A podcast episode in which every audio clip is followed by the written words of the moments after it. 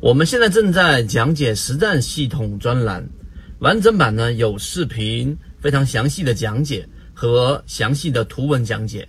帮大家建立一个完整的交易系统。所以，如果你想进一步的系统的去建立自己的交易系统的话，可以拿出手机，可以直接在缠论专辑的简介找到我。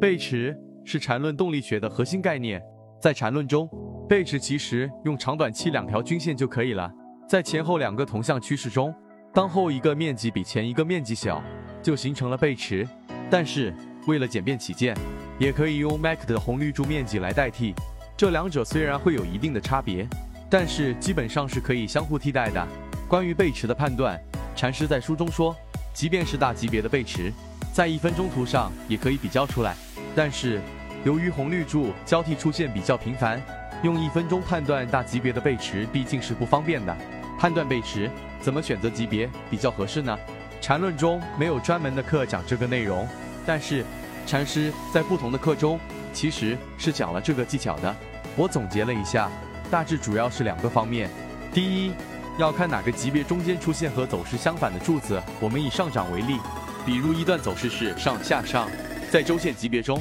可能这段走势全是红柱，中间只是有缩短的过程。我们如果想知道第二段上涨是否出现背驰，显然看周线级别是不行的，就需要降低一个级别，比如看日线级别，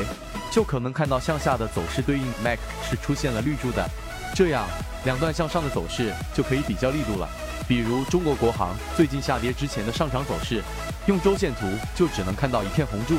无法看出最后一段是否出现了背驰，但如果用日线图，中间出现了绿柱。就能很清晰的看到最后一段出现了背驰。第二，小级别如果红绿相间太频繁，就要看大级别和第一种情况相反，就是说需要比较的两段走势中间不能出现太频繁的相反颜色的柱子，否则就需要把一块块面积相加来比较，比较麻烦，而且也不够准确。这种情况下就需要看更大的级别来比较，比如同样是中国国航这段上涨走势，如果用六十分钟。甚至更小的级别来看，MAC 红绿相间比较频繁，就会看起来眼花缭乱，反而不利于看清楚走势是否出现了背驰。再举一个比较典型的例子，中国医药。中国医药在二零一七年十一月之前出现了长达超过一年半的上涨趋势，从日线很难看出最后一段走势是有背驰的，因为和最后一段上涨比较的前一段上涨的力度，